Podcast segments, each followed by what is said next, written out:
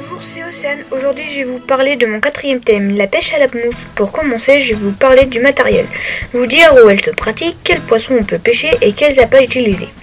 Nous utilisons une canne en bois de bambou rose fluo. Elle se pratique dans les canaux et les petites rivières. Je vous conseille de pêcher quand il pleut car cela attire le poisson. Et surtout, n'allez pas dans le désert pour pêcher car là-bas il fait très chaud et on ne trouve que des poissons séchés.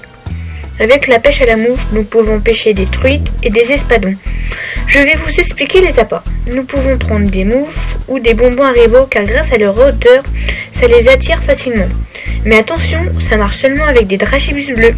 J'espère que ce quatrième épisode sur la pêche vous aura plu et je vous dis à bientôt sur Active, la radio qui explose.